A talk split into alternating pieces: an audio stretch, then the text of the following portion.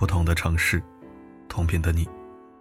欢迎收听四零四声音面包，我是四零四。在婚恋市场上，越优秀的人就越受欢迎吗？前阵子的一期新相亲大会，打了所有持肯定意见的人。女嘉宾调亮盘顺，刚出场时，男嘉宾们兴趣十足，表现出的都是好感。可随着女嘉宾的条件逐渐曝光，男嘉宾们的态度也发生了变化。女孩履历完美，从小成绩好，一路保送到浙江大学。毕业后在上海从事金融行业，还创业当起了旅行博主、时尚博主，目前年收入达到两百万。谁知这样的优质条件，不仅没给女孩加分，反而成了她的减分项。即便女孩全程甜美微笑、谦逊有礼，还是被男嘉宾们贴上了女强人、强势等标签。在他们眼里，不管女孩真实性格如何，只要你年入百万，就必定不温柔，必定性格强势。赤裸裸的偏见，让在场的张萌都看不下去了。他问女嘉宾：“你的收入蛮优越的。”那你对男嘉宾的收入有没有要求或者期待呢？女嘉宾表示：“我觉得收入比我低不是一个问题，只要他有上进心，是潜力股。”他的回答并没有让男嘉宾满意，全场六位男嘉宾，五位都果断灭灯。因为女孩过于优秀，所以男嘉宾选择灭灯，这画面真是太刺眼了。让人欣慰的是。柳灯的男嘉宾是位明白人，他表示：“凭什么一个男人年入百万就是优质男性，而一个女性年入百万就不优质了？”而那些灭灯人的心理，也被孟非一语道破：不能接受比自己强的女性，其实就是因为内心不够自信。节目播出后，张萌也发文为女嘉宾抱不平：两性相处有多种模式。可以男强女弱，也可以势均力敌，齐头并进，甚至女强男弱。女嘉宾不应该因为优秀而被灭灯，所以请优秀的女生尽情的优秀下去吧。的确，两性相处模式多样，但说到底，每个人都有权利选择自己想要的那种。那些男嘉宾接受不了女方收入比自己高，所以灭灯。站在他的角度，这其实没错，因为他不喜欢女强男弱。而优秀的女嘉宾当然更没错。整件事最大的问题或许就出在，女孩走错了地方，找错了圈子。试想，假如女嘉宾相亲对象都是年入百万甚至更多，他们至于因为女嘉宾的收入而自惭形秽吗？就像李彦宏不会因为妻子是中科大少年班毕业。而怕他太嫌弃，钱钟书也不会因为杨绛出名更早，而嫌弃他太成功。新相亲大会这个被灭灯的女孩，其实透露了婚恋市场的残酷真相。层次不同，不必强融。古语也有云：“夏虫不可语冰。”和不同层次的人待在一起，只剩别扭和尴尬。最近还有一个人相亲失败，其实也和找错圈子大有干系。清华姚班出身，信息竞赛领域大神，先后任职摩根大通、谷歌。如今月入五万的张坤伟，因为一则征友信息受到全网嘲讽，而被嘲讽的理由也非常简单：外表管理不过关。有人光凭一则征友信息。就把他列为普通且自信的代表人物。有人甚至直接拿他的长相和身材开喷，还推演出他的精神贫瘠。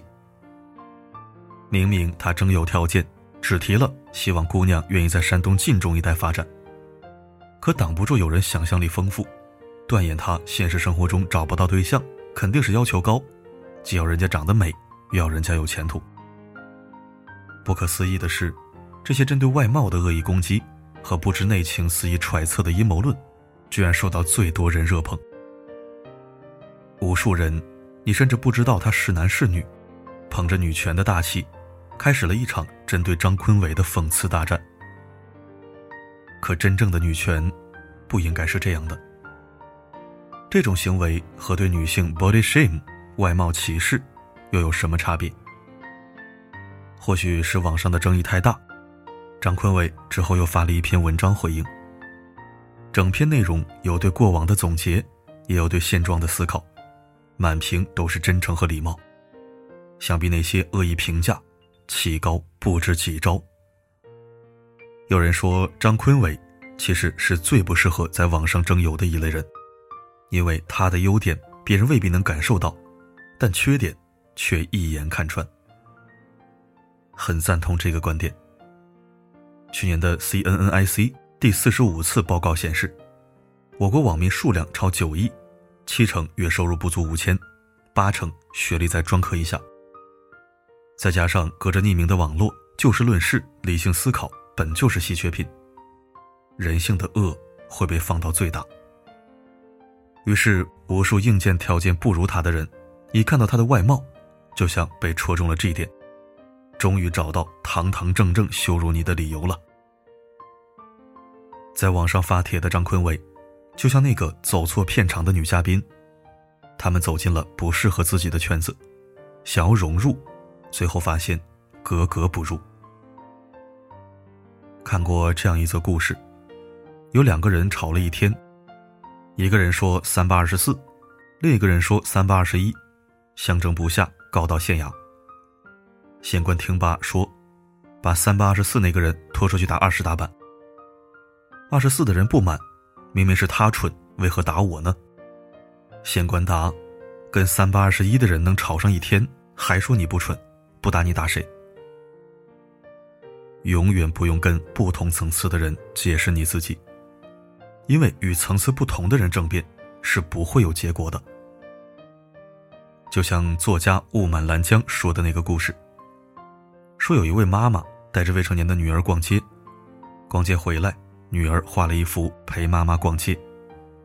妈妈拿过女儿的画，瞪眼一看，顿时懵了。女儿的画上没有车水马龙，没有高楼大厦，也没有诱人的包包，只有一根又一根的奇怪的柱子。女儿画的是什么呢？妈妈端详半晌，才突然醒过神来，女儿画的是一条条人腿。原来女儿年幼，个头特矮，被母亲牵着手走在街上，她根本看不到成年人看到的商厦车流，她看到的。只是无数条成年人的大腿，摆来动去，遮住视线。不同人的层次，就像妈妈眼中的车水马龙，和女儿眼中的一条条人腿。很多时候，个人看事情的角度和立场，其实无关对错，只和所处位置有关。每个人走过的路、看过的风景、读过的书不尽相同，你再怎么解释。对别人来说，也不过是狡辩谬论。正所谓，懂你的人不需要解释，不懂你的人不值得解释。与其费尽心机向别人解释自己，不如找到那些志同道合之人，好好相处。越长大，你越会觉得，有些话只有说给懂的人听才有意义。有一位高中生。在知乎上提了个问题：跟不同层次的人能够成为朋友吗？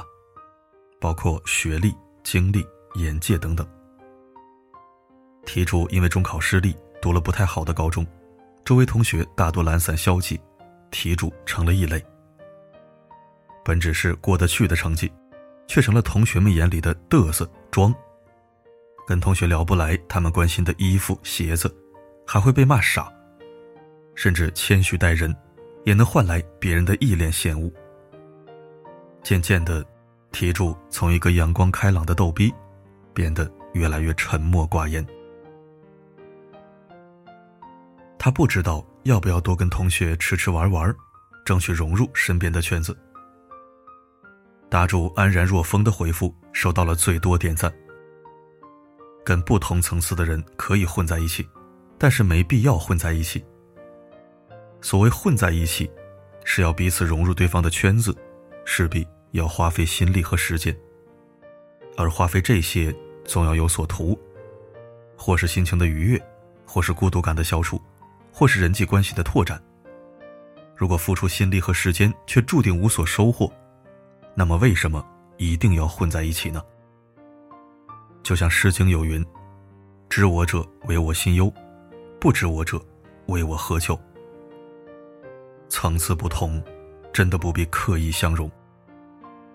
从前分享的一个观点——圈子效应，曾说：“待在不求上进的圈子，甚至盲目合群，即便你很有潜力。”也会让你渐渐怀疑自己的想法，开始低就他们的层次，最后也对他们的观念深信不疑。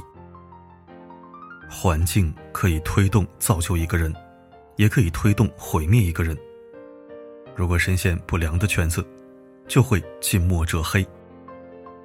懂得主动屏蔽不良圈子的影响，远离低层次的圈子，才能更快的找到气味相投的圈子。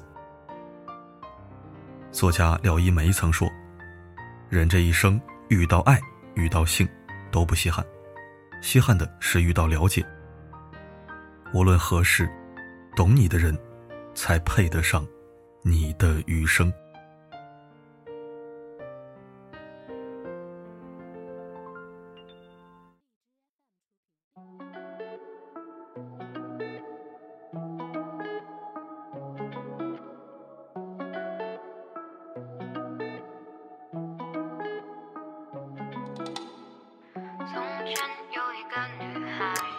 上了个男孩。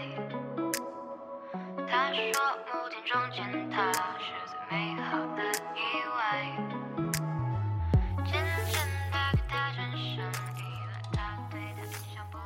感谢收听。近期也和一些女性朋友聊天，包括读者、朋友或者前辈，发现当下的中国女性真的是今时不同往日，何止是崛起。简直是逆天。车自己买，房自己买，感情佛系，自我至上。似乎男人、婚姻和未来，在他们眼里都是手拿把掐的事情，永远占着主动。甚至，如果不结婚就领养一个孩子，这种思想，我都已经听到不下十个人说了。作为中国男性，愈发感受到一种压迫感和使命感。好像稍微松懈，就会被女孩子们甩出几条街。总之，女性愈发占据主动，是大势所趋，是发展必然，拦不了也挡不住。只要是真女权，就值得弘扬和尊敬。对于此文，你有哪些看法呢？欢迎在评论区留下观点。好了，今天的分享就到这里，我是四零四。不管发生什么，我一直都在。